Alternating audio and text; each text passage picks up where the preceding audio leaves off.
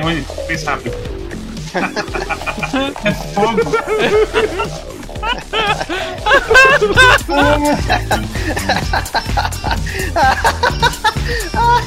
Olha isso! Ô, meu, Reação adversa?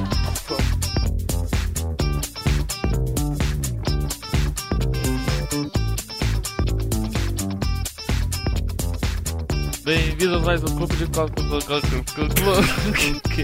Mais um Clock Clube de Jogos gurizada aí. Esse, esse é especial porque é sobre um jogo muito, muito importante para todos nós. O jogo da, da semana. Ah, eu tenho que introduzir vocês primeiro, né? Ah, então eu sou o Storm e estamos aqui hoje. Tem, temos o Mads. Oi. E temos o, temos o Arara. Ah, oi, eu sou a Arara. E, e, e temos o Rune também. É, eu sou o Rony também. E, e daí. O jogo dessa semana é Payday 2. Payday 2 é sobre vestir máscaras de palhaço e roubar bancos. E isso é muito divertido. O que vocês acham sobre Payday 2? Eu, eu acho que é muito mais sobre máscaras de palhaço que roubar bancos, porque hoje em dia já não é mais tanto isso. Vamos começar dos primórdios. Sim, exatamente. Payday 2 é o segundo jogo de uma série chamada Payday, que começou com Payday, The Heist. E Payday The Heist era pra ser uma cópia de Hit, o filme do Robert De Niro, acho, né? E sei lá qual é o nome Robert do De cara. Niro e Al Pacino. É Hit, Al né? Pacino, exatamente. Hit. É, Hit, calorim em inglês. Acho que em português é fogo contra fogo, só pra constar. É isso. E basicamente ele é uma coisa assim, é uma história, é uma história. O jogo é quatro assaltantes a banco fazendo várias coisas que não se limitam só a assaltos, mas é um grande, um- é cada um é um heist ou um roubo, digamos assim. E cada um deles tinha uma coisa bem específica de que se fazer e era difícil pra caralho e por aí vai. E era baseado em filmes diferentes também, Sim, tinha referências. Tinha, o, tinha uma fase no Payday 1 que era baseada naquele coisa da Catherine Zeta-Jones e do do velho lá que tá caduco agora. Sean Connery. É, Eu sei qual é o filme, mas não sei o nome, então acho que O Sean Connery caducou? Ele tá com Alzheimer, tá meio mal ele. Ele tá Ah, aposentado desde do, da Liga Extraordinária, ele não, não trabalha mais. É, não tá muito, muito bem não. Qual que era a, fa- fa- fase que é inspirada nisso? É o do diamante que você tem que Ah, se ok. virar pelos cantos e desligar Ok. os alarmes certos. E depende de sorte no final. E Diamond, essa de diamante era a única remotamente stealth do PD1. Sim, com certeza. Bem, isso é Payday 1. É um jogo extremamente difícil, extremamente bem definido, com um sistema de level up que você sempre fica mais forte. Você só escolhe como você quer ficar mais forte, mas no final todo, tudo se junta e todo mundo é igualmente forte. Mas demora pra cacete. E Payday 2 é um jogo diferente. No, em que, tipo, ele evoluiu bem mais do que Payday 1, porque ele recebeu muito mais dinheiro e muito mais gente. E ele é meio que uma hidra de um jogo, pra se falar a verdade. O Payday 1 ele ainda é feito em Source, não era? Não lembro, cara. Ele, ó, o PD1, ele foi. Quem publicou foi a Sony. Ele é um jogo bem simplesão. Então, se, fala- se for de sorte, não vou me surpreender. Ele, eu, eu acho que na época a gente pesquisou e tipo, ele tem muita cara de ser de Source, porque, ah, sei lá, a movimentação, as armas, o estilo dos gráficos é muito parecido com Left 4 Dead.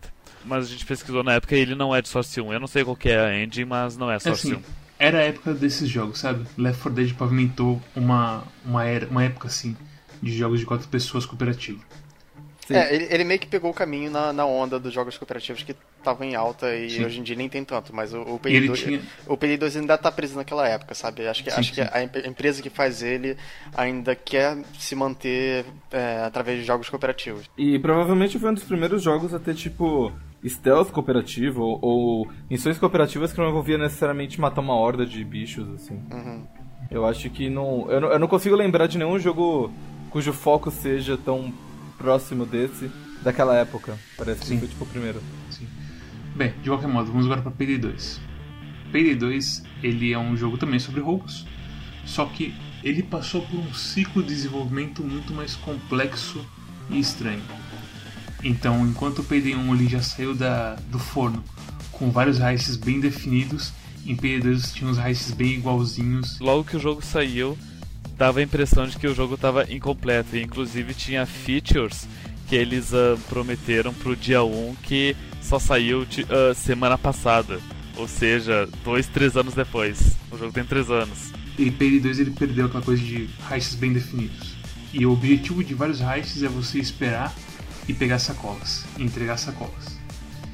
Mas mesmo assim, ele ainda ele tem ele tem muitas coisas que ainda nos diverte e que faz ele ser um jogo que junta pessoas. Eu, eu discordo que ele não tem heists bem definidos, cara. Ele tem, agora ele tem alguns. Eu tô falando de antigamente quando você tinha três bancos iguais e era considerado três heists diferentes. Época que a gente só fazia Rats e pra Sim. variar a gente fazia um Firestarter. Quando a gente já fazia Uhum. Rats. Não, mas tanto o Rats quanto o Firestarter, eles são heists bem diferentes. Não, essa é a questão. Bem... Essa é a questão. Heads, Ah. Heads é uma coisa diferente porque é o seguinte, Heads é um heist onde você tem que, você tem que cozinhar metanfetamina e essa metanfetamina vira uma sacola que você coloca nas costas e leva até uma van depois de um tempo. Firestarter, o primeiro dia, você tem que roubar umas armas de um hangar. Então o que você faz? Você chega lá no hangar, você abre Espera. umas maletas, coloca uma sacola nas suas costas e vai até a van. Entendeu? É isso que eu tô falando. Tá, mas são coisas diferentes.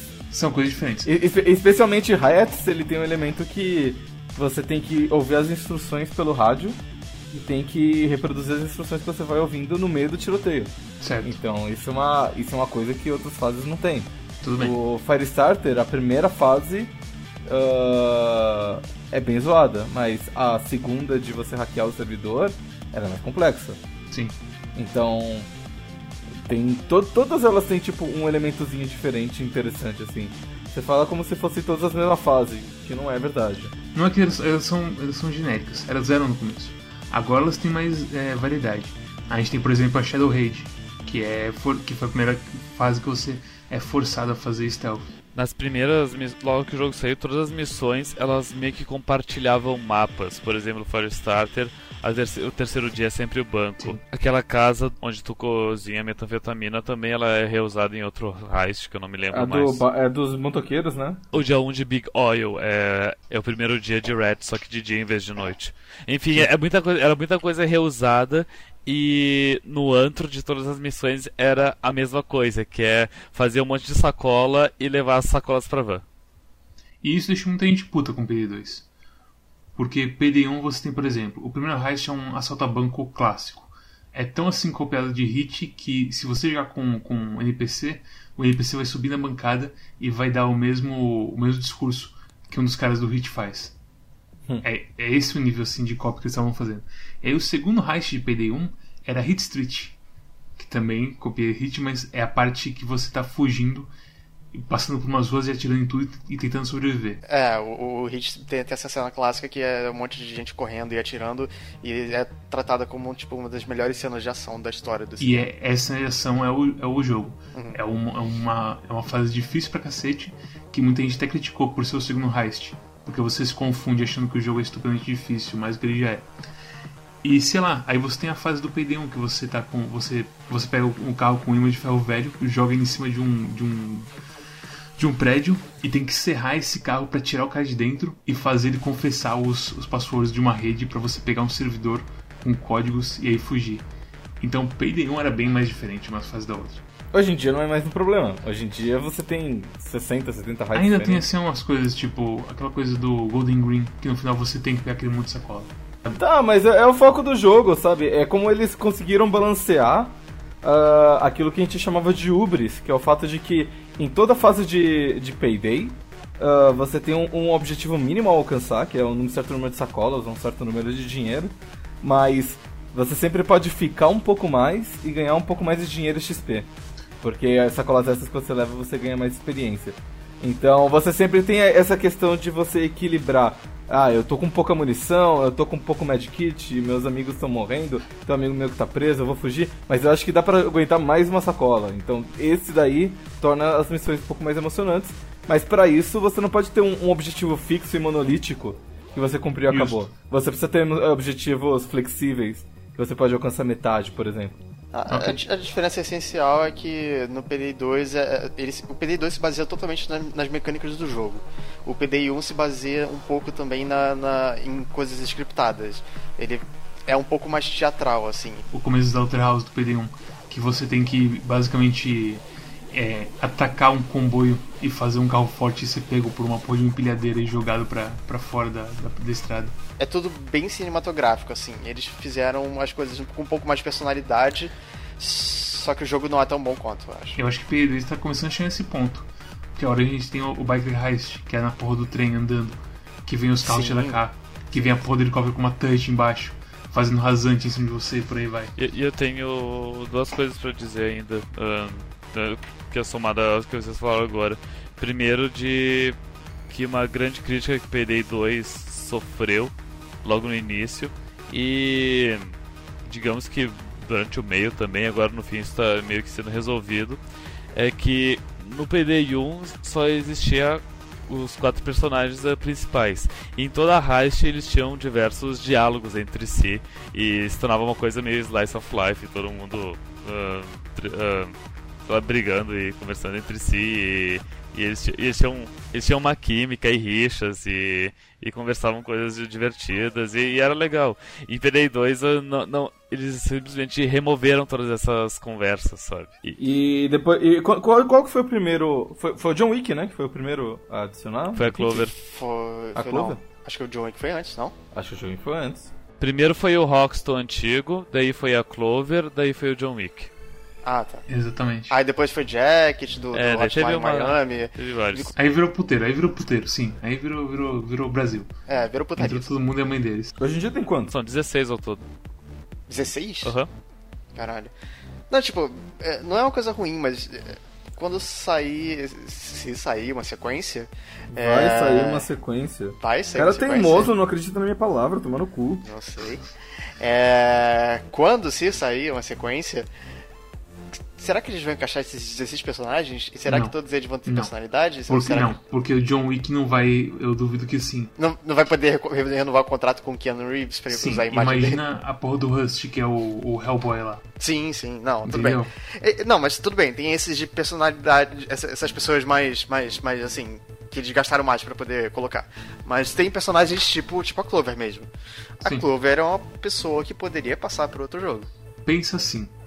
Pense em fighting games. Pense Uhum. como eles começam com roster hoje em dia. Em como eles começam com rosters pequenos e vão crescendo ao longo do tempo. Payday, eu acho que eu duvido que vai voltar com um roster grande logo de começo. E eu espero que volte só com quatro. Eu acho que não vai voltar só com 4. Então, exatamente, eu também não, não. É a minha esperança só. Eu acho que vai voltar com mais. Mas eu espero que volte só com quatro. E que sejam quatro que tenham diálogos assim muito bem definidos e muito bem feitos. Uhum. Cara, o Overwatch faz isso hoje em dia, então assim, eu acho que. O Overwatch que- não tem diálogos muito bem definidos, Não. muito bem feitos. Eles têm um diálogo Um no diálogo começo da fase, que é engraçadinho. E se você pega dois personagens tem- que são sempre os mesmos, são sempre os mesmos diálogos. Mas não tem sinergias entre alguns personagens? Tem algumas coisas, tipo, se a Lana matou o Reaper, ela fala alguma coisa pra ele. Sim, mas, mas isso, isso é questão de Dota, assim, sabe? É a mesma coisa que Dota faz. Isso não quer dizer que seja um diálogo super complexo de acordo com a fase. O entendeu? meu ponto é só que, tipo, o, o, a, a quantidade de coisas que eles têm que, têm que fazer no, no, pra, pro, pro Payday não é, tão, não é tanta coisa quanto no Dota ou no Overwatch. Balanceamento é um pouco, assim, é, eles cagam sempre, mas tem menos balanceamento do que Dota ou Payday. É, Dota ou Overwatch. Sim, porque não é PVP. Porque não é PVP. Então, assim, eles podem gastar um pouco do tempo deles fazendo mais fluff, porque é, isso dá personalidade pro jogo. Isso é contratar as pessoas certas pro trabalho certo. Sim, com e certeza. você ter a, a ideologia de querer fazer essa coisa certa. I- Independente disso, eles não fazem e. Mesmo Overwatch também não faz. no- não do jeito como vocês falam de, de Payday 1, onde eles comentavam uma fase, por exemplo. Entendeu? Não é, não, é, não é Overwatch que resolve isso. Overwatch é sempre as mesmas coisas também. É que Payday 1 as falas eram por fase e não por personagens, não por combinação Exatamente. As salas elas eram de acordo com a situação. Sim. Não é como tipo, ah, você, se você entra numa fase lá com o Reinhardt e a Diva, o Reinhardt pede um, um autógrafo todo acanhado pra Diva. E toda vez que você entra com os dois, ele vai pedir. tipo, E também no mas- Payday 1, tipo, é sempre os quatro mesmos personagens em todas as fases. Sim, ajuda. Mas de qualquer forma, Payday 2 é a história desses quatro. desses quatro ladrões. Que é o Roxton, o Dallas, o Wolf e o. James? Rockstar? Chains. Ah, Chains. isso, Chains. Chains. Pô, Isso. esqueceu do Isso. negócio. Cada um com uma história própria. Cada um com uma história própria. O Wolf, ele era um, um desenvolvedor de jogos que ficou muito puto com tudo e decidiu ir pra, pra uma vida de crimes. Baseado em uma história real do pessoal que, da Green, que morreu É. e virou overkill. Exato. Que eles, eles eram um desenvolvedor de jogos e decidiram ir indie porque eles ficaram muito putos com Com a o Capcom. mundo e tudo mais. Uh, e o Wolf, o, ele é o único uh, dos quatro uh, personagens que a, a cara dele é baseada em um dos desenvolvedores do, do Não, jogo. é porque é o seguinte, no Payday 1 era quatro desenvolvedores. Hum. Tanto que o, o Rockstar, se não me engano, era um desenvolvedor, só que a voz dele não era muito boa, então eles contrataram, contrataram um o cara profissional pra fazer a voz. E aí, por conta disso, o Rockston é o personagem mais memorável do jogo. e, e aí e eles roubavam bancos, eles tinham várias pessoas que davam uh, missões para eles. Então, ah, é, você tem um cara que ele gosta de causar o caos. Então, às vezes eles dão um trabalho do tipo, entra nesse shopping e destrói tudo. Que Sim. é pra eles aprenderem a não se meter mais comigo e pagar minha proteção, entendeu? Isso é uma coisa que eu gosto do PD2, que, que os contratantes têm perfis diferentes. Tem é engraçado, diferentes. Eles, eles trocaram a personalidade do, do, dos jogadores para dar personalidade para os contratantes. A história se desenvolve fora da partida, não dentro dela. Sim. Sim. Não, ela se desenvolve dentro da partida também, mas assim, o ponto é que quem move a história são os contratantes. Sim. Exatamente. Então, tipo, você tem um, um, contratante que ele é super violento, você tem um, um contratante que ele é, tipo, narcotraficante, e você tem pessoas tipo The Elephant, que ele é, na verdade ele é um senador ou alguma coisa assim. E ele pede para você fazer coisas para tipo é, mudar o resultado de uma eleição ou coisas assim, tipo, bem, bem política, assim. A gente, a gente tava falando do, do, da, da missão da Rats, que você cozinha metanfetamina, é, aí a pessoa pensa já em Breaking Bad, mas tipo, não é a única referência a Breaking Bad. Tem também o dentista, o dentista é, é, é não é só é baseado. É, é Giancarlo Esposito, que é exatamente o mesmo cara que fazia Breaking Bad. É, fazendo essencialmente o mesmo papel que ele fazia no Breaking Bad. Ele fazia o. Qual era o nome Gus, dele? Gus. Gus. Ele fazia o Gus, que é, que é o. o o cara do, do Polos, Polos Hermanos. Los Polos Hermanos, lá da terceira temporada, eu acho. É, e ele faz basicamente a mesma coisa. Ele é um dentista e ele contrata você para fazer umas coisas tipo. Ele faz, os roubos do dentista são roubos bem grandes e bem assim não grande assim, mas sempre tem um, a, é, ele, a coisa dele é planejamento, basicamente. É, e ele é um cara, tipo, super comedido, que nem Sim. na série toda. E, então, inclusive assim... tem um trailer muito bom de quando, tipo, à medida que foi passando o jogo, eles foram revelando novos contratantes. E o trailer dele é muito bom, do, do dentista. Eu acho que é o melhor de todos. Deixa eu perguntar uma coisa pra vocês. Vocês assistiram a websérie do Payday? Eu assisti, hum. mas faz muito tempo. Eles fizeram é, só uns dois episódios, não foi? Foram quatro, eu acho. Foram quatro. É, eu também Ele é bem fraco. Muito tempo atrás. Eu lembro que eles revelavam algumas coisas do lore, assim, mas eu não lembro de mais nada. Sim, eles mostram uma, umas. Eles mostram coisas que eu gostaria que tivesse no jogo, mas aí tem, tem coisas que, tipo. É, são coisas que teriam em PD1, basicamente. Então o Houston e o, e o Dallas eles têm umas rixas entre eles, porque eles são irmãos. Só que aí, tipo, ao mesmo tempo, eles não mudaram a voz do Wolf. Do Wolf, desculpa. Do Dallas no PD2.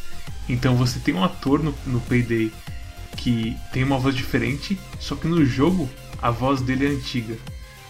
Então isso sempre me deixou assim meio tonto. Assim, ah, mas isso é o menor dos problemas, tá? É, isso não é Sim. Ah, pelo amor de Deus. Mas sei lá, isso. Eles procuraram assim ele, o que fazer, basicamente. Eles estão tateando toda hora assim o que fazer certo. Só que demora pra cacete pra eles encontrarem mais ou menos o que eles querem. Não, mas a questão é que uma coisa é o, é o dublador, e às vezes o dublador não é um bom ator, sabe? Eles contrataram um ator pra webséries, mas mantiveram o dublador igual do. Essa é a razão deles terem mudado todos. Todos mudaram. Uhum. O Will Wolf, tipo, ele tem a voz dele, mas sempre que ele aparece na, nos trailers, ele tá de máscara ou fazendo outra coisa. Porque o Wolf é o desenvolvedor ainda. O ator do Dallas ele é muito bonito. Eu acho o ator do Chains muito bonito. O do Chains é bem bonito. Eu, eu, eu gosto muito do, do sotaque dos diferentes, dos diferentes pessoas, assim. Especialmente da Clover. Depois que eu vi, comecei a jogar com a Clover, assim, eu... É, a coisa dos sotaques, é, você começou a pegar a partir da Clover, né? Sim. E porque é o seguinte, eu confundi o Dallas com, com o Wolf. Sério? E, porque era muito igual. A única a sorte do Houston é que ele tem uma vozinha estridente. E os Chains tem, tem uma voz mais diferente. Não, o Houston é uma pessoa que, assim, eu nunca.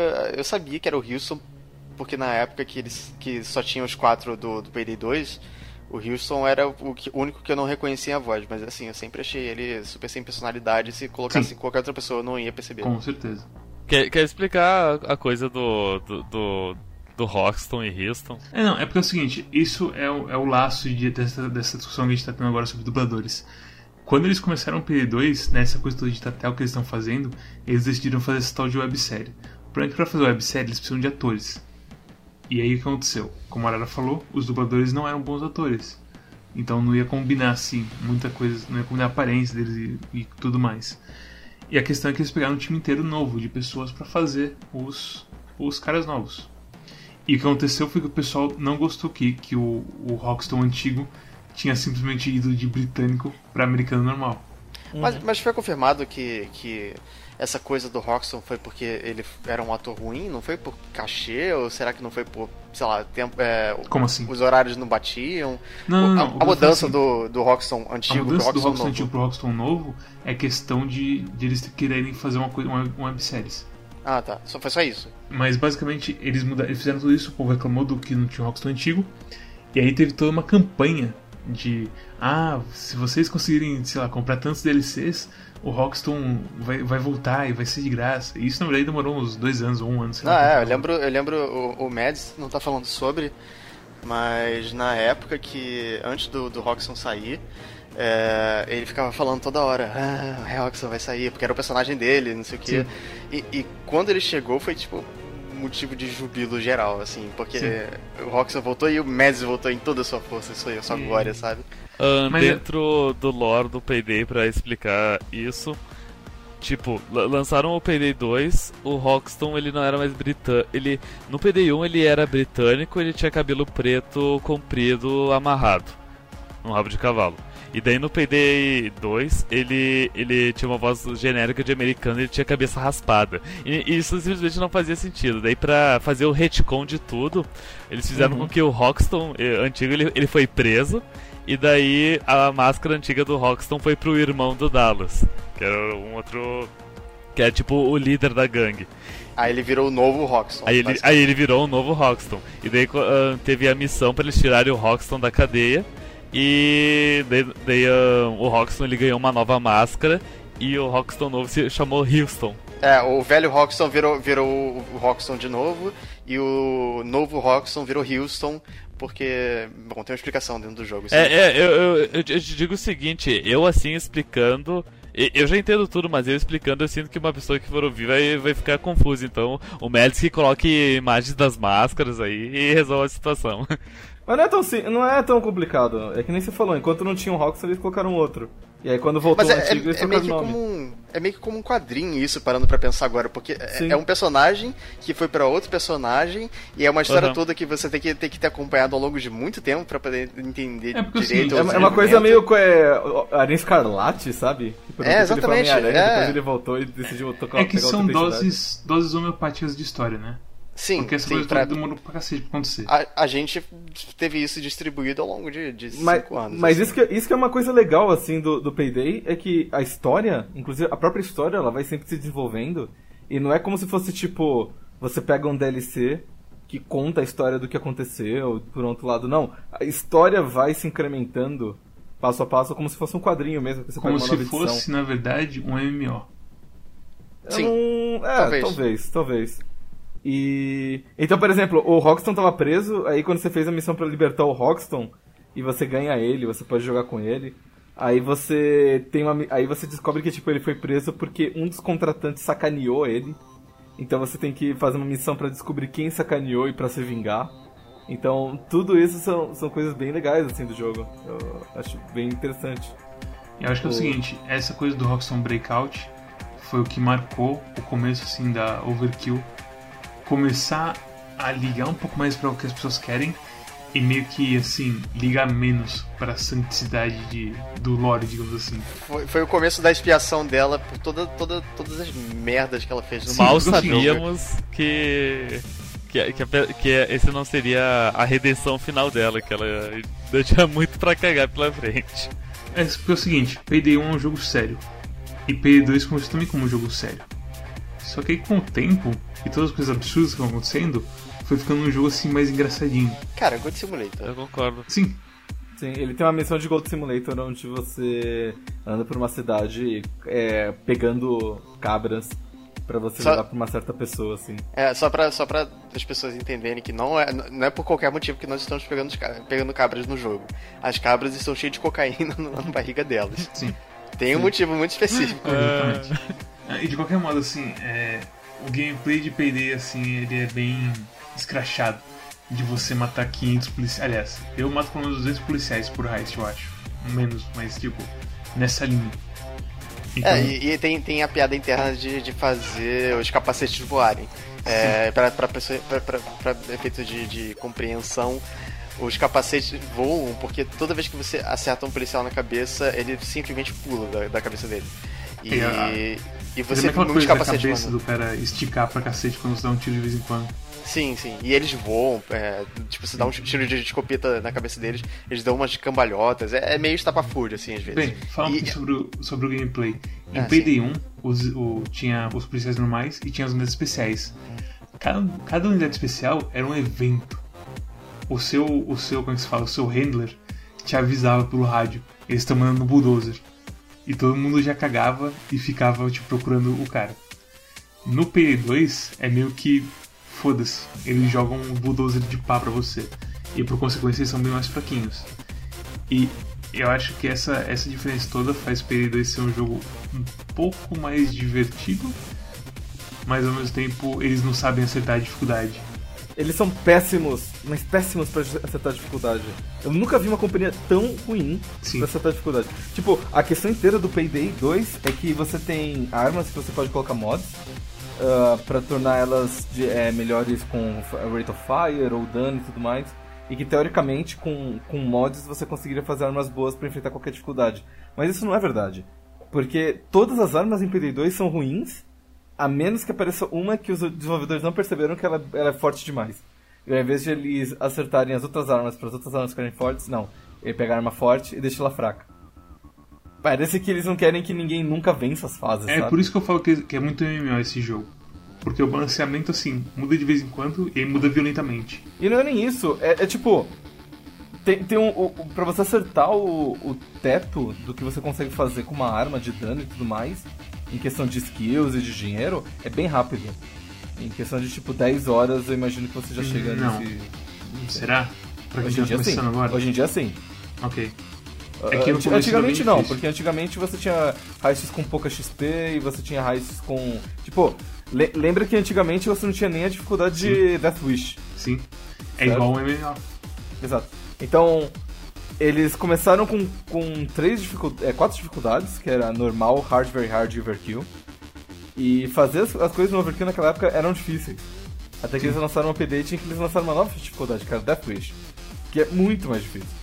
E aí, por consequência, o Overwish ficou, o, over, o, o Overkill ficou um pouco mais fácil. Entre a base do jogo base e a patch do, do Death Wish, tiveram muitos DLCs e coisinhas pequenas que foram sendo lançadas, deixando os jogadores mais fortes. Teve Power Creep dos dois, power creep dos dois lados, que eles nos deram armas muito fortes, deram uma dificuldade mais fodida, extremamente fodida. Caralho, porra temos que falar sobre isso. Update 11. Você se lembra do Update 11? Nossa, eu me lembro do Update 11.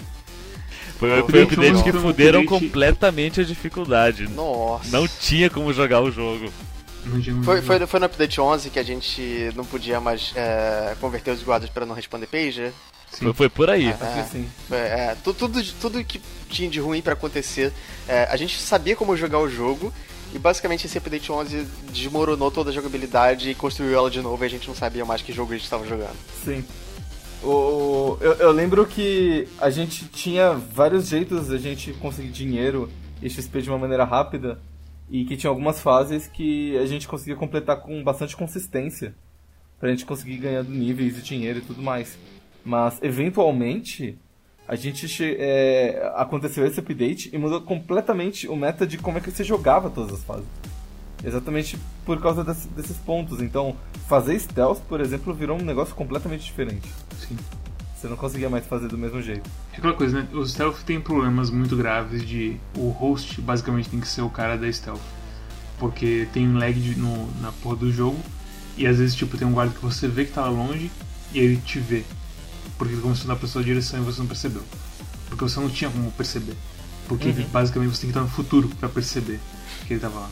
O netcode não é. Assim, ele é, ele é razoável. Ele não é, ele não é extraordinariamente bom. Ele não é ruim, ele mas, não é tipo, ruim, né? é, é, imagina que é o netcode de 4 anos atrás, sabe? É, e também, é porque a gente tá falando do stealth. O stealth é uma coisa que requer muito ajuste fino. E lag, ah, tipo, arruína isso. O stealth começou o jogo base já? Sim, já dava Sim. pra fazer eh, a primeira fase de Restore eh, no Stealth tranquilamente, Ok. eu acho. Porque eu sempre achei, tipo, o netcode é muito ruim pra stealth. Eu eu concordo com isso. Uhum. E eu achei estranho que é uma coisa desde o começo que eles não conseguiram arrumar até agora. Não, eu acho que. Eu não sei se melhorou, assim, dá pra fazer algumas coisas. Mas é, o problema não é só o netcode, o problema é que o Stealth é, ruim mesmo. né? O jogo não é muito, muito bem feito pra, pra isso. Tem limites assim estranhos no stealth, tipo, você tem guardas, aliás, a segurança, eles têm pagers. Então você mata um guarda, um detector de queda ativa e você tem que responder para um operador, falar: "Ah, eu comi um pastel e meu pager caiu porque eu tô com óleo na mão". E aí ele fala: "Beleza". E você pode fazer isso quatro vezes. Ou Isso também é uma coisa que mudou ao longo do tempo, mas de qualquer Mudou. Antigamente tinha uma habilidade, lembra? Sim, sim. E se, se você não tivesse, você não podia responder pager porque. Você não podia responder sabia. mais que dois. É, e você não sabia se aquele era o terceiro ou o quarto e ia fuder a missão inteira. Uhum. Mas basicamente, o stealth, ele tem. É uma coisa binária. Ou você não tá detectado, ou você tá. E aí fudeu. E não, a é coisa- mais ou menos. Ele Não. tem. Ele tem a barrinha de detecção. Não, né? isso, isso é outra coisa. Tô falando do, do estado do heist. Você tem tipo, ah, tá tudo bem. E ah, meu Deus do céu, tá todo mundo vindo. A mãe dele está vindo pra cá pra matar a gente. É, basicamente a partir do momento que ele vê um bandido, ele já aperta o botão que cai toda é, o FBI matando em cima de você. É, ele, você tem até um tempinho assim pra. pra, pra como é que se diz assim? Pra resolver a situação. Mas se for uma câmera que te viu, você não tem como parar ela de, de te ver. Sim. Então, Eu, vou- sabe? eu- eu vou dizer uma coisa sobre Stealth Payday 2. Todos vocês jogaram Aragami. E o Stealth do Aragami é ok. Mas em multiplayer, o Stealth do Aragami não funciona de jeito nenhum. Uhum. Então, é uma proeza eles terem conseguido fazer um Stealth que funciona em Payday 2 com quatro pessoas ao mesmo tempo na mesma, sa- na mesma fase. Porque funciona. Uau, é isso? É, é- a gente vai passar pano pro stealth de PD2, é isso mesmo? é, é esse ponto Não, que não, não, chegamos? não, olha, olha só, olha só. O conceito de Payday 2, enquanto stealth, não é que é um jogo onde você tem que dominar as mecânicas de, visi é, de visão ou de audição do, dos- das pessoas pra você conseguir fazer as coisas. É basicamente um jogo de comunicação, Sim. certo? Então, por exemplo, ah, a gente tava fazendo qual fase? Que era a do Car Shop, né? Car Shop, é. Então, eu enquanto não estou com a máscara, ninguém me conhece. Então eu posso passear pela fase à vontade e os, os guardas não suspeitam de mim. A partir do momento que eu coloco a máscara, os guardas falam: Ih, ele é da gangue dos palhaços. Vamos matar ele, vamos chamar a polícia. Então, uma coisa que dá pra você fazer com um colega no qual você confie é você mandar alguém disfarçado olhar pra ver se tá tranquilo os lugares e, e estão vazios os corredores e você só avançar quando tiver tudo limpo. Isso é uma questão de comunicação. Outra questão de comunicação é que o Rune, por exemplo, ele ficava lá embaixo na fase, avisando a gente quando eu tava subindo ou descendo guardas pela, pela escada. E o outro tava a postos pra quando a gente fizesse uma coisa X, ele já fizesse uma coisa Y, que é pra gente não perder tempo e fugir antes que o alarme tocasse. Então, o fato de eles fazerem um jogo de stealth, que é mais focado em comunicação e coordenação do que em mecânicas, e fazerem um netcode bom o suficiente para que isso funcione, é basicamente o motivo pelo qual a gente jogou umas 700 horas desse jogo. A gente jogava bastante a missão de stealth do. ah, qual que é o nome? Elefante. Frame Frame. É, frame frame, que tinha que roubar as pinturas. E a primeira missão, ah, tu roubava pinturas. E cada pintura que tu roubava, tu tinha uma câmera a mais pro segundo dia. Isso, essa parte realmente é interessante. Sim. Do, do primeiro, assim, tem heists que são mais de um dia. Então, o primeiro dia é uma, é uma preparação para os próximos. Então, no frame frame, como o senhor falou, você, o primeiro dia você está com uma galeria. E você está pegando pinturas que um senador quer para casa dele. Aí você Não, rouba. você quer vender pra um, pra um, um senador. Isso, Na verdade, um senador quer que você roube pra outro senador. exatamente. É, No o caso, o elefante, Elephant tá- quer que você é. roube pra outro senador. Porque o, o segundo senador mostrou interesse nessas pinturas. Aí você Uhum. rouba essas pinturas, você vende pra ele, mas você não fala que você colocou umas câmerazinhas nessas pinturas. E aí, isso é o segundo dia, você entregando as pinturas.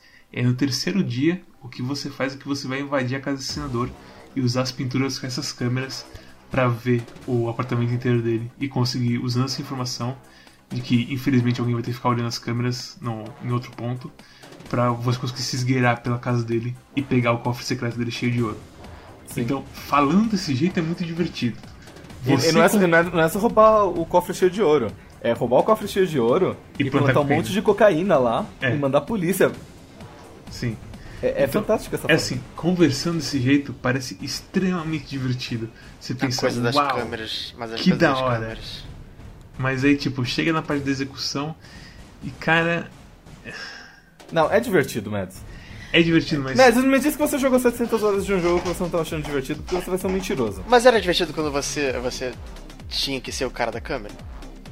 Tanto faz, cara, porque a gente revezava. E tipo, te- tem macro e mouse, sabe? eu vou te falar, é o seguinte, é divertido porque tava todo mundo junto. Porque Payday 2 é um jogo desses. É, então, Só é, é um que- jogo que a gente pode conversar sobre outras coisas enquanto a gente tá jogando, pelo menos. Exatamente. Eu acho que Payday é o seguinte, se você não tem um time dedicado de pelo menos mais- outras três pessoas que vai jogar sempre com você, não é um jogo jogável.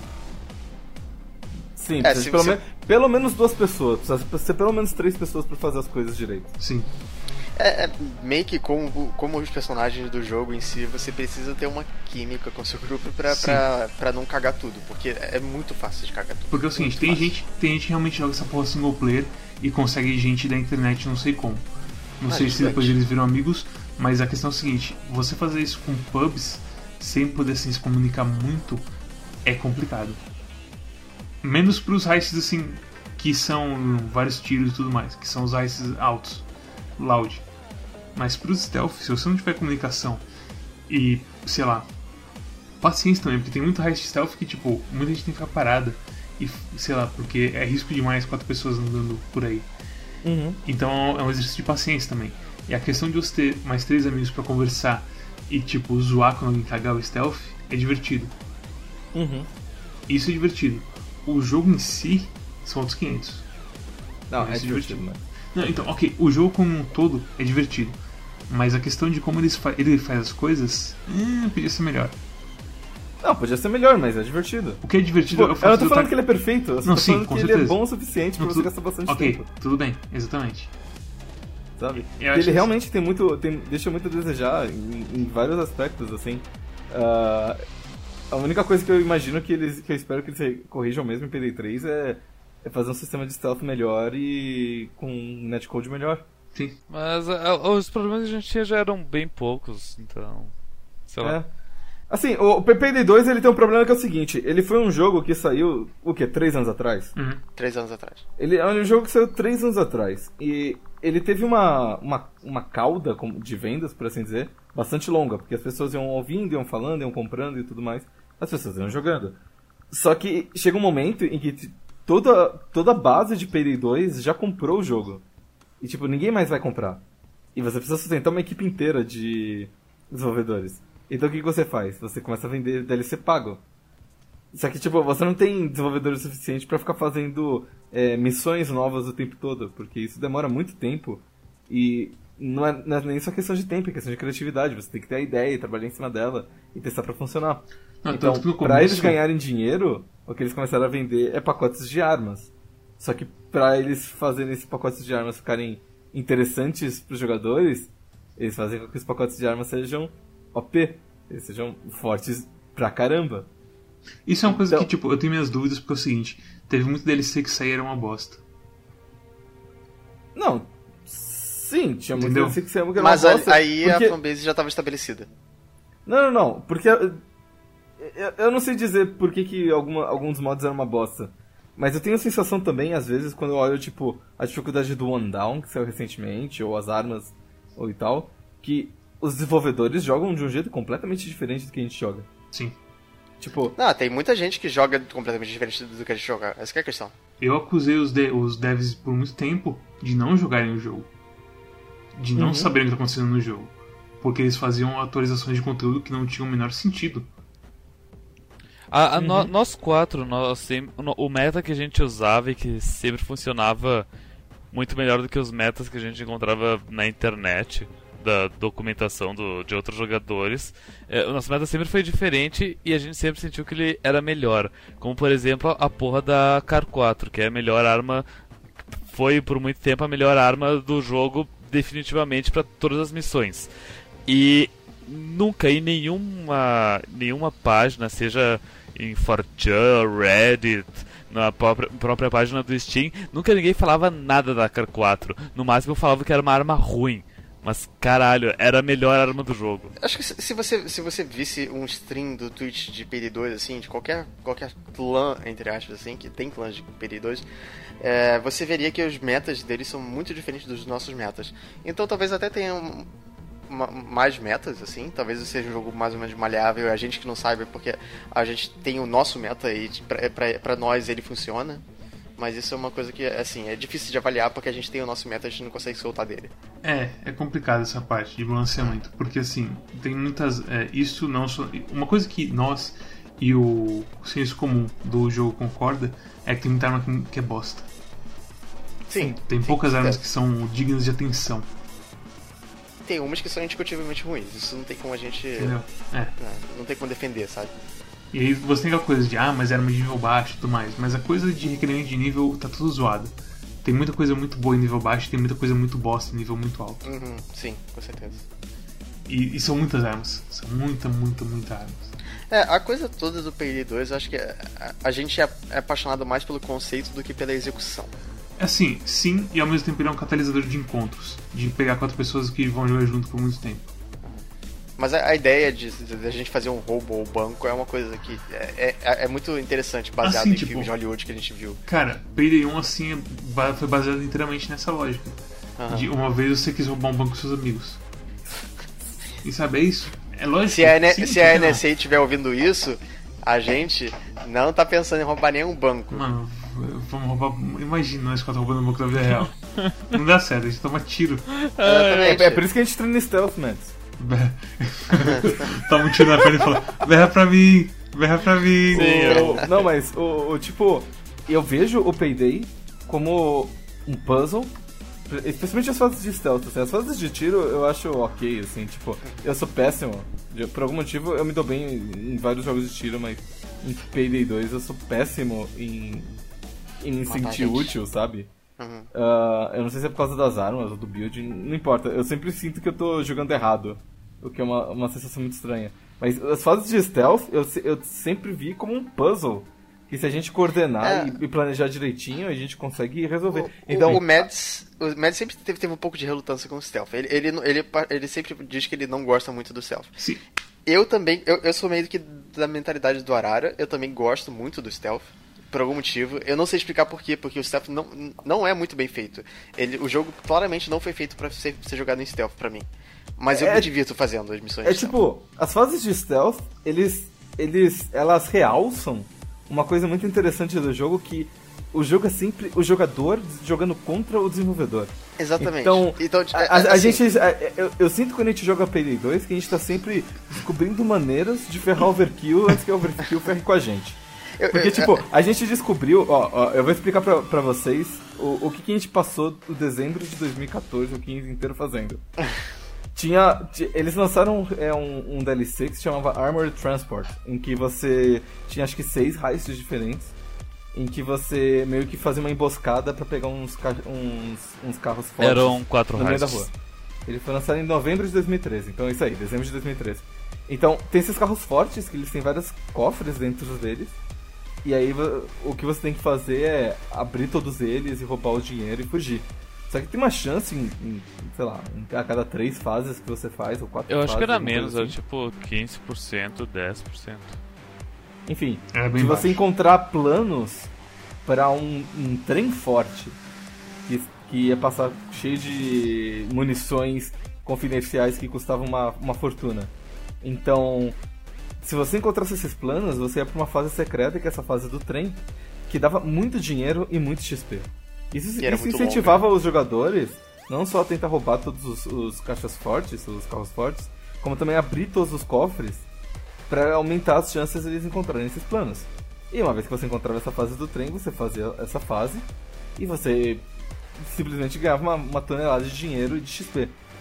Só que o que a gente descobriu é que se a gente chegasse nessa fase do trem e a gente suicidasse em tipo 15 segundos, o XP de você falhar a fase era maior que o XP de você completar outras fases. Qualquer outra fase. Qualquer outra fase. Qualquer outra fase. Era definitivamente mais alto que Ah, tudo. mas vamos- colocar nesses, nos seguintes termos.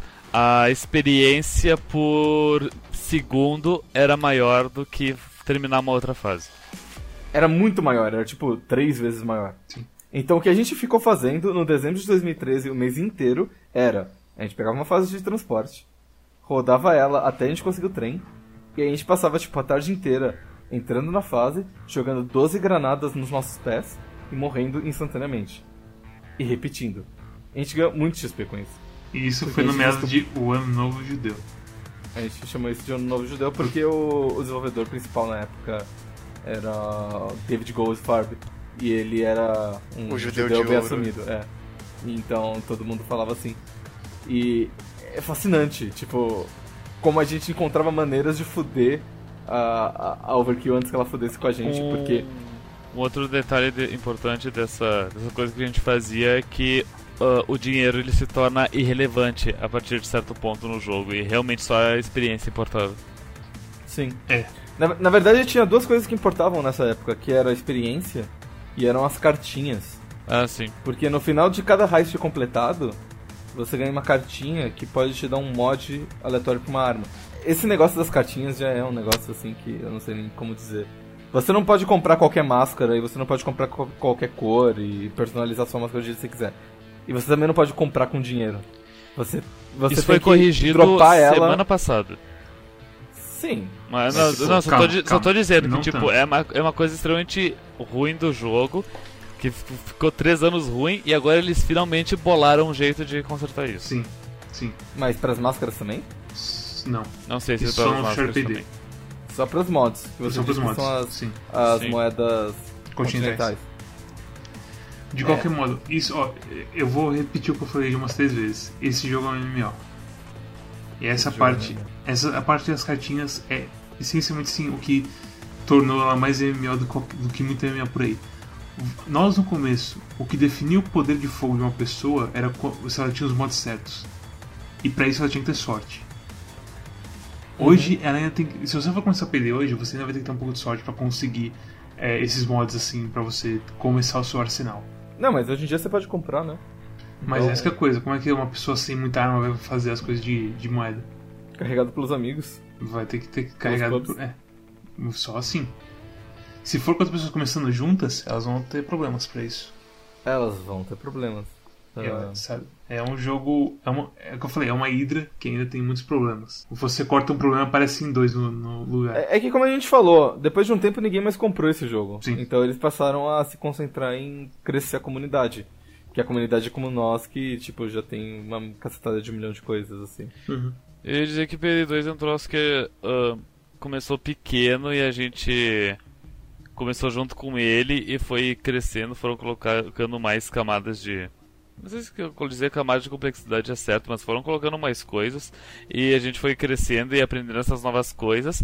Mas se uma pessoa nova pegasse o jogo agora com a quantidade absurda de coisas que tem, eu não sei se seria coisas demais e a pessoa ficaria confusa, sabe?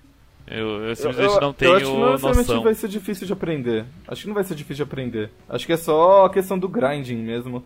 Que é difícil ela ter o kickstarting do grinding, que é tipo, começar a ter o. É, é como, como eles dizem, é o bootstrap, né? Que é você poder amarrar os, os cadarços do seu próprio pé.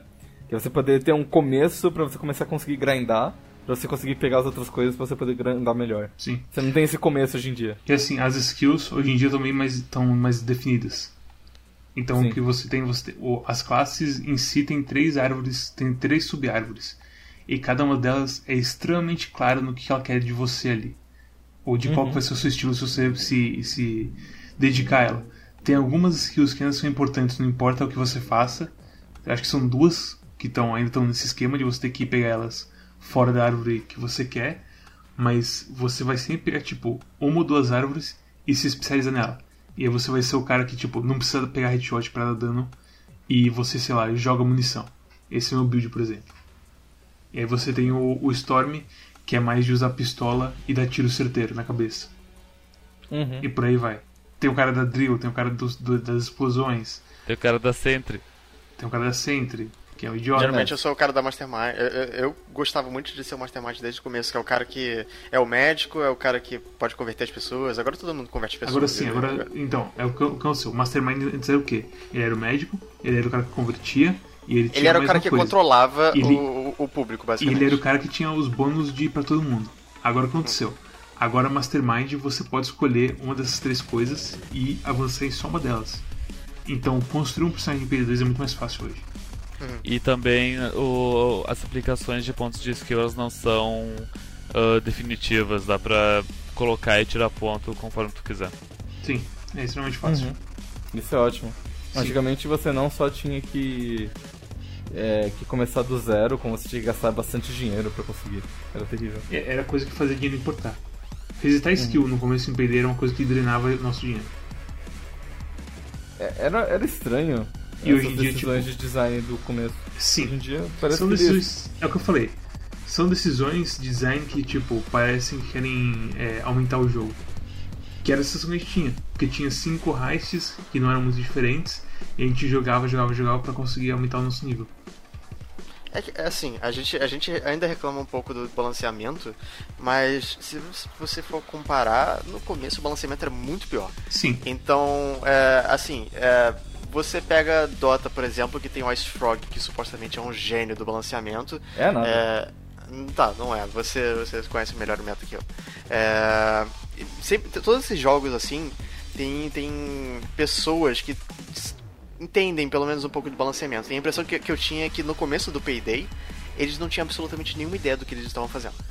É, em algum ponto, talvez eles tenham pego experiência suficiente na, na coisa, ou talvez eles tenham contratado alguém que, que sabia o que estava fazendo lá, e eles melhoraram nisso. Eu sinto que agora eles melhoraram na coisa do balanceamento.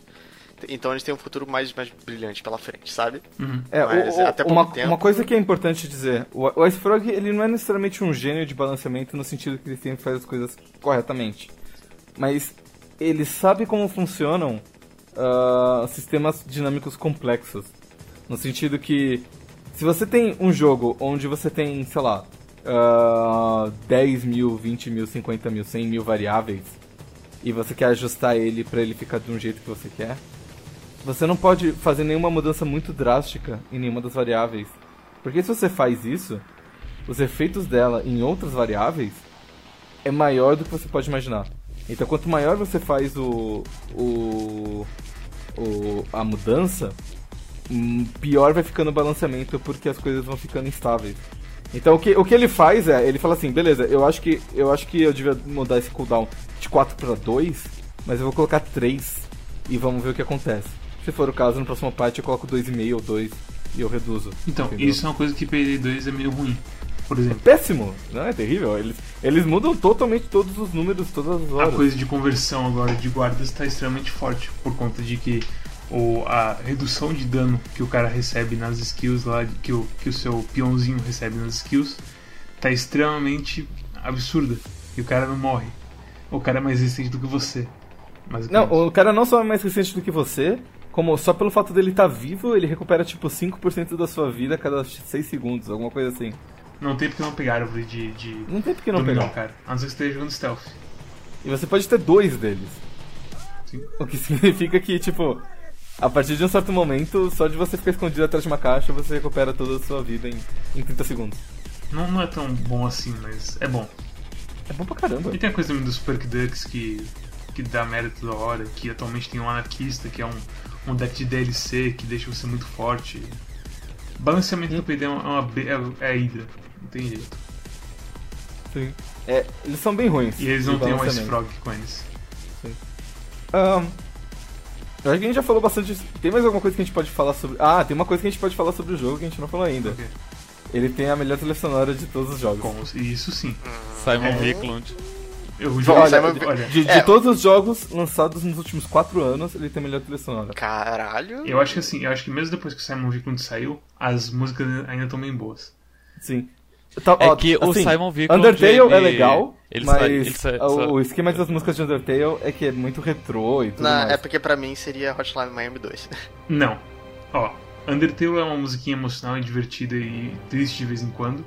É música de emoções, digamos assim. É, não, o Undertale tem algumas músicas muito boas. Eu não acho que a Sim. trilha sonora como um todo tem- é, é tudo isso, não. Hotline Miami é um, é um monte de indie do, fazendo músicas em, em cassete e achando muito louco e fazendo sons violentos. Mas Payday 2 é, tem, varia, tem várias músicas de jeitos diferentes de você tá fazendo uma coisa muito louca e dando muito tiro. E é inspirador, cada música de PD é, é inspirador. E não é só isso, você ouve uma música e você fala assim, essa música é de PD2. Sim. Tipo, Olha. Não, não, não é como você fala assim, nossa, isso aqui é uma música 8-bit, deve ser de algum jogo de NES. Ou... Não, não é, não é como se ele tentasse emular ou mesmo evoluir um estilo próprio. Não, ele criou um estilo próprio quase do nada, assim. Você ouve a música e você fala assim, nossa, isso aqui é uma música bem PD2.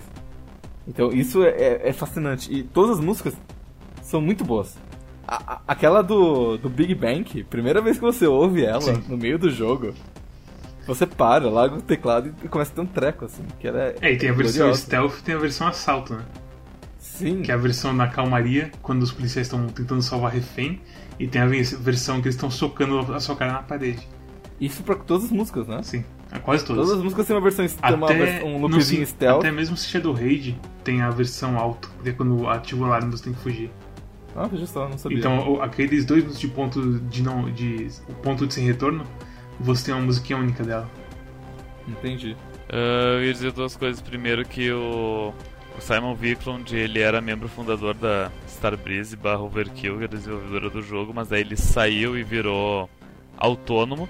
E como autônomo ele ainda vende música pro PS2, então tudo continua meio faz- sendo da autoria Ele ainda dele. faz as dublagens. Ele, ele dubla o, Bem. o handler do, do- dos. O, o cara que dá as instruções pra, pra gangue. Ele é um personagem do jogo, essencialmente. E ele ainda faz as dublagens de personagem do jogo, que é o É, teoricamente a música que você tá ouvindo é a música que o seu. O seu controller tá, te tá tocando no seu fone, É. assim. Outra coisa que eu queria dizer é que pense o seguinte: o indie ali que fez o Undertale, ele, Toby ele, Fox. ele, ele conseguiria fazer as músicas de PD2? Não. O Simon Viklund, ele conseguiria fazer músicas do, de Undertale? Faria até melhor que ele. É, é, eu, eu descanso o meu caso. Não, eu acho. malandro, eu Ah, acho que vocês estão falando diferente. groselha, mas tudo Não, bem. é. Não, não, não, é não. Simon Viklund é um deus na Terra, cara. Pelo amor de É, Deus. ok, sei lá, vocês estão falando tipo. É, é, sabe o que é isso? Isso tá parecendo conversa de bêbado. Eu, eu, vou, eu vou sair daqui muito rechaçado se eu disser, se eu disser que a trilha sonora do, do PD2 não é tudo isso pra mim. Vai lá, ué, pode falar. Não, pode falar, você só não vai participar do próximo canal. Aliás, o quem, o quem escolhe o próximo jogo é você, né, Mendes? Porque Sim. agora a gente só tá em 3 no, no 4. É, o... Antes da gente falar das nossas recomendações, Eu, eu, eu- tem mais coisa pra falar sobre o jogo ainda. Então Ah, fala. Que é, que, é, o- que é o tempo que a gente não jogou PD2 e que aconteceram muitas coisas. metade do desenvolvimento do, do jogo inteiro foi nesse tempo. Tem, tem uma, uma questão. O horário ele mencionou antes que ah, o jogo foi vendendo, daí todo mundo já tinha o jogo, daí eles foram criando conteúdo e pacote de arma e pacote de fase e coisa. E até- chegou num ponto que todo mundo já tinha tudo e eles precisavam ainda de mais uma renda. E qu- qual é a melhor solução pra isso? Microtransações. A gente não contou pra vocês que tipo, o PD2 tem skins de armas que nem Counter-Strike Go? e que Agora no tem. começo. Malandro, isso deu, deu, isso deu o que falar. As, Não, é as assim, skins de armas é a questão das microtransações. Sim. Sim. Uhum. E as skins de arma no começo era assim, elas vinham do cofre e você tinha que comprar uma, uma, uma chave, certo? Uhum. É igual TF2 e CS, que são jogos que hoje em dia são. Não, CS não é free to play, é? No Não, CSGO não. não. pera, CS tem não, que não é, comprar. não é, não é, não é. CS tem que É comprar. 15, 15 reais, eu É acho. que É, nem mas é- TF e também como Dota foi ah, brevemente. Só que Dota ele eliminou o sistema de chaves para poder vender o jogo na China. E o sistema de chaves era considerado como jogo de azar, daí não podia Sim. fazer isso na China. Por que é? Por que é? Eles não estão errados. Sim. De qualquer modo, a questão é a seguinte: eles fizeram isso e as skins elas tinham coisas intrínsecas dela, que eram bônus. Então tinha certas skins que davam mais acurácia pra sua arma, tinha certas skins que davam mais dano, e por aí vai. E isso deixou o povo muito puto, porque esse é o jogo que caga no, no, no balanceamento toda hora. Então a coisa de achar que o balanceamento do Payday 2 é, é malicioso não é uma coisa sem fundamento. Sempre teve assim muita coisinha que, que apontou pra esse lado. Uhum. Sim, teve a promessa no início que, eh, logo que eles lançaram o jogo, que eles jamais iam fazer microtransações. Jamais! E da- Eles aí eles fizeram isso. microtransações. E. Mas daí ah, houve todo um shitstorming, um crowd control e. Não, o problema é que Ah. assim, é que eram. É, é especificamente esse tipo de microtransação, né? Porque DLC tudo bem. O pessoal tinha aceito eles entregarem conteúdo, mesmo que fosse com um jogo base com pouquíssimo conteúdo. Sim. Com o tempo Ah, e foi. E foi engraçado que, na época, o Almir, que, que hoje é o líder da, dos desenvolvedores lá do PD2, não é? Uhum. Se não me engano, ele, sim. ele é o líder agora. É, ele chegou ao ponto de chamar os moderadores do, Reddit, do subreddit do PD pra fazer um, um Q&A com eles e, tipo, explicar as coisas pras pessoas que estavam ficando meio assim, putz, esse jogo vai ter microtransação, não sei o quê. Eles chamaram os moderadores do Reddit Payday pro, pros escritórios deles em ah, Estocolmo, né? Sim. Estocolmo, para é. Estocolmo e, e conversaram, olha, a gente pretende fazer isso com, com o jogo, vocês assinem esse NDA, vocês façam isso, e enfim, eles meio que estabeleceram. Eles se explicaram. É, eles se explicaram com os líderes da Comunidade. da, da comunidade ah, o que, que eles estavam fazendo. Tipo, co- confia na gente. E daí os líderes da comunidade, eles, eles assinaram NDA, eles não podiam dizer exatamente o que estavam fazendo, mas eles disseram, olha gente, eles falaram com a gente, tá tudo certo, uma chance pro povo. Você- Será que eles sofreram lavagem cerebral, alguma coisa assim? Vocês lembram quando o. Como é que se diz? Quando um cara, ele fala assim, poxa, eu posso pegar os stats de quantas pessoas as pessoas mataram no jogo e tudo mais, né? Nossa, que legal, eu tenho, tenho uma API que eu posso fazer isso. Eu vou fazer uma paginazinha bonitinha, onde cada jogador pode ver os seus próprios stats. Sim. E aí ele pode compartilhar com os amigos e falar assim, olha que legal, né? Vou fazer uma página assim. Ele fez. Aí ele fez essa página, ele mandou pro Overkill, o Overkill falou assim, nossa, que legal, vamos trabalhar juntos? Ah, vamos, né? E aí eles nunca mais responderam esse cara. E aí, tipo, algum tempo depois, é, eles implementaram esse negócio no jogo sem pedir a ajuda dele. O FBI Files. As FBI Files, exatamente. É. Eu nem lembrava disso. Pois é, Sim, eu lembro. esse jogo tem uma história extremamente sólida. Sim. É tudo sórdido nesse jogo, Sim. é fascinante. O jogo E- é uma caixa de Skinner com uma, com uma máscara de palhaço. É, a, a- gente tem, tem muitos sentimentos mistos pelo jogo porque a gente ama ele, mas Isso. tem, tem, tem toda essa carga, sabe? A gente ama ele, é, a gente ama ele assim, pelas coisas que, que Ele é um assunto pra se falar, é, sim. sabe? Ele é Tanto esse tá jogo. esse episódio Não, inteiro, ele- né? ele- não, não tem como resumir ele de um jeito simples. PD2 ele é, uma mesa coisa. de bar. Ele é Ah. muita coisa. Não, mas é, tipo- é tipo uma mesa de bar no, tipo, em Tijuana, assim, bebendo tequila muito barata, vômito no chão, e tá muito calor, e tem, tem, tem, uma, tem um, um jegue fudendo uma prostituta. É, cara, É isso, é é muito, é muito bem- decadente. Eu, eu me sinto muito decadente jogando PD2, mas eu amo o PD2. Sim. É. Eu, eu, eu acho que, cara, tem- nenhum jogo consegue passar a mesma sensação de que você acertou alguém quanto o PD2 quando você dá um, um headshot bem de longe e o capacete sai voando, Sim. assim. É, é, é- é muito catártico o muito capacete saindo voando. É terapêutico, é, definitivamente é terapêutico. É um Quais jogo- são as suas expectativas para Payday 3, que sai em 2017? Ah, Eles vão cagar tudo. Eles vão cagar tudo.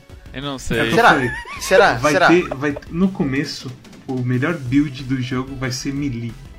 Por algum motivo, eles vão cagar de um jeito que a melhor coisa que você pode fazer é correr pra cima de um policial e bater nele com seus punhos até ele morrer. Não com a cor da arma, com seus punhos. Falando em melee, eu me lembrei de um outro caso divertido de Payday 2, que foi o, o countdown de 60 dias. Ah, sim. Ah, sim! Esse, esse é tópico até por conta de acontecimentos recentes na série The Walking Dead. E- e- Então, o que aconteceu foi que eles revelaram um countdown de 60 dias que ia terminar exatamente no aniversário de Payday 2, não era? Sim. Aniversário de lançamento do Payday 2, então eles lançaram, eles fizeram um hype site que tinha um contador de 60 dias de antecedência e que ia acabar no aniversário de Payday 2. As pessoas pensavam assim, pô, vão anunciar Payday 3. Caralho, vão anunciar Payday 3. Vão... Ó, ó, se, não é, se não é Payday 3... Vai ser o uma Rockstar. grande- Sim, Vai ser o Roxxon, vai ser alguma coisa grande de Payday 2. Vai ser Safe House Customization. a cada Nossa, dia que passava, é, tinha barulhos diferentes no fundo. Então no começo parecia barulho de construção. E a gente achava que era customization. Que era tipo barulho de gente trabalhando.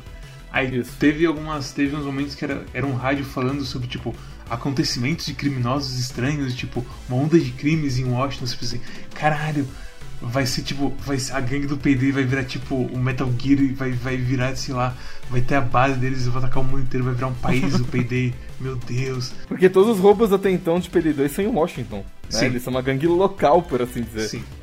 Então, nossa, será que eles vão se espalhar pelo país inteiro? Né? Será que a gente vai ter, tipo, fases em Los Angeles ou Ou sei lá. E assim, Vai ser agora. tipo, a ideia é que é alguma coisa grandiosa acontecer. Uma coisa assim, extremamente coisa grande. grandiosa. O, o, o dia anterior eu lembro que tava nós três assim, falando assim, caralho, o que, que vai ser? PD3, não sei, não sei.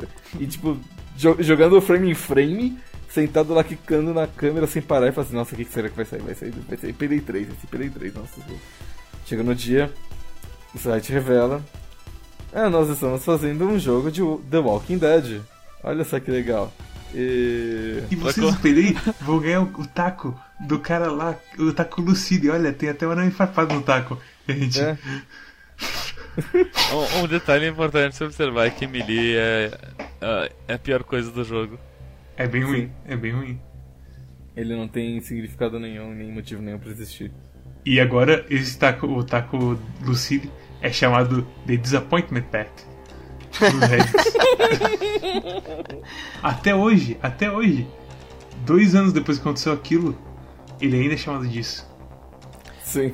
Mas, é, dito tudo isso, o que aconteceu com esse jogo do Walking Dead? Vai sair ainda isso? É uma merda, é uma Ninguém merda. sabe. Já saiu? Não é, aquele, não é aquele Walking Dead de FPS? Não sei, cara. Não, não é o Survival Instinct, aquele foi feito por outra companhia. É VR, não é? Então. Não é Essa porra, sei lá, ninguém se importa com esse jogo. Não, eles iam fazer um jogo de The Walking Dead e ainda não saiu. Meu Deus do céu. Teve, É. teve um outro jogo deles que eu acho que eles começaram a fazer e daí deixaram de lado, que era o tal de Storm, que era um, um jogo cooperativo no espaço. É, tá lá na página deles, mas nunca deu, viu a luz do dia. O, sobre The Walking Dead, coisas que eu li. Ele foi. Du- duas coisas, duas notícias completamente independentes que vocês podem juntar ou não, conforme vocês quiserem. A. Esse jogo foi adiado para o primeiro ou segundo trimestre de 2017. B. A Overkill lançou um negócio chamado Overkill The Walking Dead The VR Experience Trailer. ok. Porque eles estavam fazendo um negócio chamado Star VR, lembra? Sim. Que era eh, um headset de realidade virtual panorâmico da Star Breeze. Nossa, por que que me fizeram Que hoje é uma máscara no PD2. É, virou uma máscara da PD2, mas é, eles... Tudo que vai pro PD vira uma máscara de. Tudo que vai pra, Star Breeze vira uma máscara de PD2. ah, é, os desenvolvedores de PD2 por algum motivo acharam que eles iam fazer um VR melhor que Sony, e Valve e, e Samsung. Por E todo mundo, assim, e todo mundo, e Facebook, assim, e todo mundo. Ah, eles velho. fazer o headset dele. Três anos atrás a gente reclamava do, do Goldfarb, que era o judeu, que ele fazia tudo por dinheiro, por isso o jogo era tudo cagado. E daí ele saiu da, do, da Star Breeze e continuou tudo cagado. Sim. Ah, Não, ele, ele era o Orochimaru. O- Pra ele, os fins justificavam os meios. Só que o inimigo é outro. A gente não sabia disso naquela época, mas agora a gente sabe. Sei lá, eu acho que tem muitas coisas que melhorou e tem muitas coisas que continuam a mesma merda. Eu Ah, não sei sim, se é por sim. conta do jogo que, tipo, tá inchado de coisas e não tem mais como mudar. Nossa, Mas- a instalação dos updates do jogo. Ah, é, tem essa também. Cada instalação de update no PD2 demora demais por conta de como eles escrevem os dados no seu disco. Por algum motivo, qualquer instalação vai demorar por menos meia hora. É tudo tão burro. Por que, por que a gente ama isso, cara? Barulho de Tijuana. É uma síndrome de Ah. Estocolmo. Sim. Eu já, eu já, eu já tô ouvindo, tipo, o, Jeg relinchando, sabe? Montado em. Não, não. É um, é um jogo de perneta, né? Cheio de moscas De rodeando. qualquer modo, o que eu espero pra PD3? Eu espero que eles vão fazer um jogo que. Eu nem sei, cara, o que falar. Não tem assim. Eu não sei o que Cara, falar. ser Eu, eu queria que eles aprendessem com os erros deles, mas parece que pra cada erro que eles aprendem, eles descobrem dois novos pra cometer. Tipo, não tem como, como falar o que a gente espera porque eu não sei o que eu espero. Sabe, tipo, eles podem fazer o que eles quiserem, eles podem errar tudo, eles podem simplesmente salvar a humanidade com esse jogo, mas pode ser tanta coisa, tem tantas possibilidades que podem dar certo podem dar errado, não tem como saber. É, Payday, eu assim, não sei. Payday 3 vai ser um ponto assim na história que vai ser aquele ponto que você pode retornar e as coisas podem acontecer de diferente, sabe? A única coisa que eu espero é que eles continuem desenvolvendo a história e comecem uma nova, um novo enredo ou Eu acho que assim, assim. eu acho que se- a questão de história dá até pra prever assim o que eles vão fazer. Eu acho que eles vão fazer uma coisa muito mais crachada e, e sem desculpa. Porque é mais fácil escrever pra isso e de fazer heist divertido pra isso. Ok. Porque PD1, todos os heists são extremamente sim, acreditáveis. Uhum. Sabe? Você tá fazendo. Você tem um objetivo claro. Payday 2 tem muita coisa assim que é absurdo que você tá fazendo. Tipo cozinhar metafetamina, ao invés de carregar os ingredientes para casa. Acontecem umas coisas assim extremamente loucas. E eu acho que Payday 3 eles têm que abraçar isso e sabe, falar, não, agora você. Sei lá, você, Você vai. acha que é tão absurdo assim? Eu não acho que é tão Não, tem absurdo. coisa que é bem absurda. Me diz uma coisa, aquela heist em Payday 1, em que você, tipo, serra um cofre no alto de um prédio depois você puxa ele com o É, helicóptero. Panic Room. É fazível. Ela Panic voltou Room. agora, ela voltou no, no 2 Você agora. acha que ela é, tipo, realista? Sim, Ah, ela é tipo, ela é bem Cara, louca, mas ah, ela, é- ela, ela é bem louca, mas ela tá assim, numa coisa que se você planejasse isso, dá pra entender porque alguém faria aquilo. Mas tem Cara, coisa se, em você pegar, se você pegar um carro com um helicóptero, o, o helicóptero não sobe. Não, tudo bem, Ah, tudo não bem. é realista. A questão é, É, assim, e, e não é nem com um gancho, ele pega com eletroímã. Não, mano. tudo É. bem, tudo bem. A questão é que assim, a questão é que assim, as coisas de Payday 1 são coisas de filme. De Payday 2 Uhum. são coisas tipo, só poder, só aconteceriam no videogame porque você precisa de gameplay. Você não conseguiria fazer um filme com aquelas coisas, você quer dizer? Não, não, nem é que não faria sentido em um filme o que você tá fazendo lá. Sim, sim, sim, sim. sim Ninguém, entendi. ninguém assim seguiria a, a história do seu filme com, com essas coisas acontecendo. Seria, seria um filme muito ruim, Sim. ao contrário de, de, de Hit, por exemplo.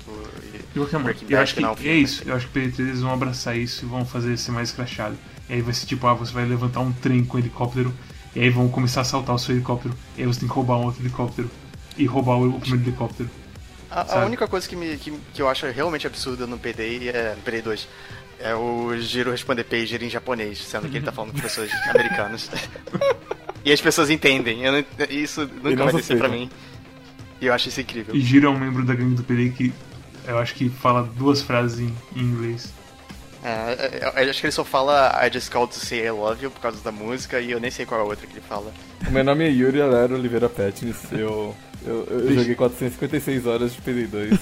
e eu sou um viciado que estou vivendo um dia de cada vez. E eu, e eu recomendo Payday 2. Se você gosta de jogos de stealth, tem mais três amigos que compraram também. Eu sou Vinícius Negati, Storm, eu, eu joguei 535 horas de Payday 2 e eu não sei mais se eu recomendo esse jogo porque porque, porque eu acredito que é, é um jogo que você tinha que ter pego ele na época e crescido com ele. Pegar, Talvez. pegar ele agora eu não, eu não sei se é a mesma coisa. É um bom ponto. Eu, eu, eu- eu vou te dizer o seguinte, assim que o jogo acabar e estagnar e eles lançarem o pacote jogo do ano que tem todos os DLCs, jogo dos eu- três eu- anos. Eu acho que esse vai ser um momento bom pra quatro, quatro amigos comprarem o jogo e. e- ah, foda-se, compra e joga isso aí. Ah, É, eu, não, não, não, não, eu nem me importo mais. Bem, Rune, É, eu sou Alexandre Routier, o Rune. Eu joguei 408 horas. Nessas 408 horas eu poderia ter lido 20 co- grandes clássicos da literatura, mas não. Eu, eu, eu atirei na cabeça de policiais. Eu fiz um porco cair por, um, por uma, uma vidraça. É... O que, que eu fiz com a minha vida? Onde foi que eu errei? Eu era uma criança tão, tão, tão promissora. Próximo. você recomenda? Você recomenda? Você não você recomenda. Recomendo. Eu, é, Bem, um, um drogado não recomendaria heroína? Será? É Se não que, recomendo. Oh! É que, é que olha o seguinte nisso de recomendação. Eu tenho um amigo daqui que, tipo, comprou o jogo e disse: Olha, o, o Storm joga isso, vou convidar o Storm pra jogar comigo. Só que não tem como o cara nível 1 e eu jogar junto, sabe? É, e, além, e a gente eu tava na época de que eu tava em negação, não, não, não tava jogando isso mais. Então eu não queria retomar o vício. Mas. é- é- Eu não sei, é. é- É difícil. Eu, eu chego ali com, com altas armas matando todo mundo e ele morrendo o tempo inteiro. E, e, e daí tem aquela coisa que se tu vai nas fases que dão bastante XP, ele vai direto pro nível 50 em uma fase. E daí ele perde toda a experiência de aprender o jogo. Sim. É. É estranho. Bem, Isso é tão bom. Mads? eu sou o Mets, eu tenho 761 horas de Payday 2 e eu só recomendo esse jogo, eu só recomendo ele. De novo, mais um golpe no projeto. Vamos acabar com as recomendações crípticas. Um golpe extremamente duro. Porque esse jogo tem apenas assim um tipo bem específico de pessoa que, que eu vou recomendar esse jogo. E é uma pessoa que tem três pessoas que ela confia bastante E que, e, tipo, e mesmo assim, sabe, algumas pessoas podem não gostar do jogo, e aí você não tem mais time pra esse jogo. Então, sei lá, eu recomendo você esperar PD 3. Eu não recomendo PD 2 mais. e mesmo assim, tipo, é, sei lá, PD 3 vai ser um jogo muito. Vai ser um jogo que eu quero muito que venha pro Quack. Pega PD2. Eu quero que PD 3 seja o primeiro jogo que chegue de graça pro Quack. É, pega PD2, tô te falando, maluco. Não, assim, PD2, É- é mas do falando sério, bom. falando sério, tipo, eu não sei assim como recomendar PD2, porque você realmente precisa de amigos que jogam PD2. E você É uma precisa- relação de amor e E ódio. você precisa aprender PD2. E o problema é que aprender PD2 a esse ponto é uma coisa estranha. Sim. Porque é igual assim outros jogos assim que, que vão ganhando coisas ao longo do tempo. Chega um ponto que é muita coisa pra pessoa absorver.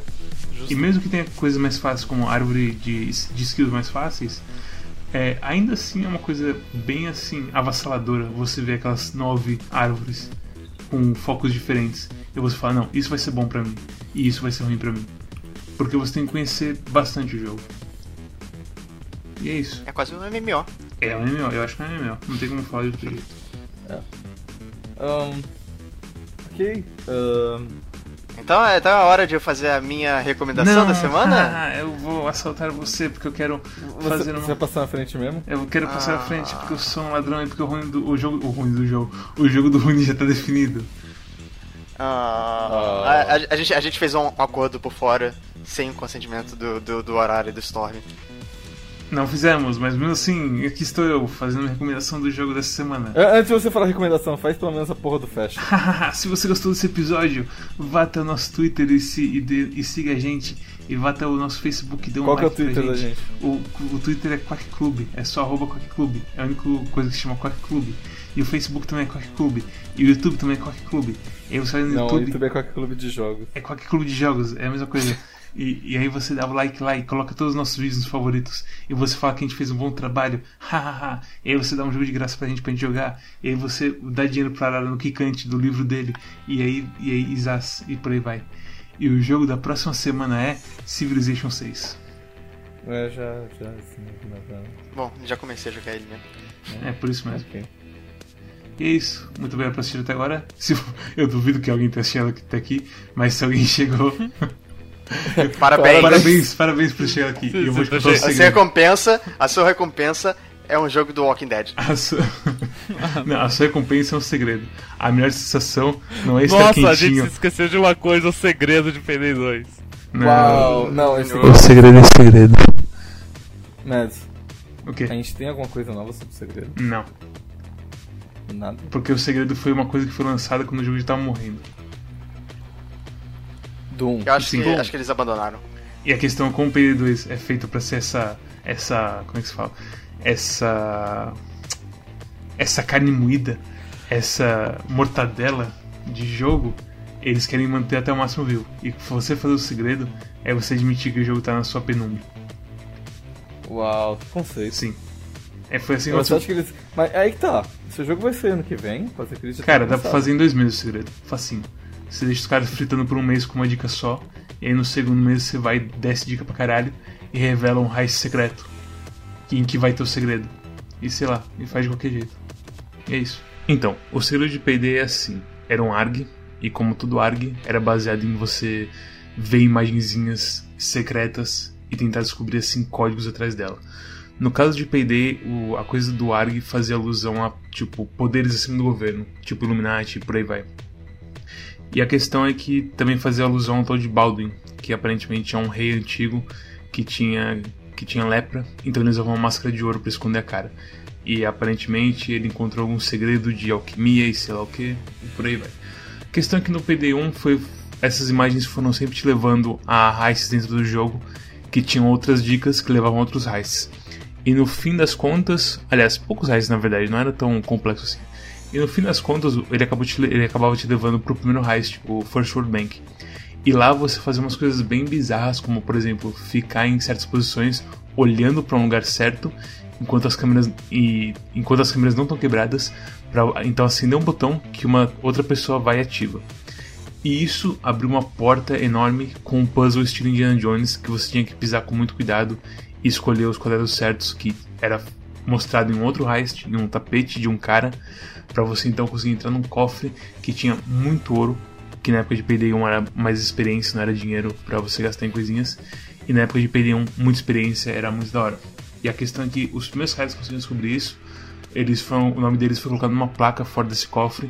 E no próprio Heist tem um, um quadro que de vez em quando muda e aparece os quatro caras que conseguiram resolver o Heist pela primeira vez.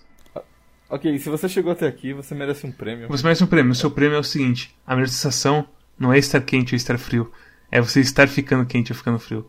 Por isso, É, leve uma bebida gelada para o seu banho. o, o- o meu prêmio pra você que chegou até aqui são 30 dias de graça no Crunchyroll. Anote esse código. Quem anotar e resgatar primeiro ganha esse código. É U 6 W J N Q K L D A 8. Isso aí? Acabei de pegar ele aqui. Não, sério? Não, pega não, não, pô. eu não vou, não vou sair. Tá puta? É com isso, só resta uma coisa a se dizer. Tchau. Tchau. Tchau.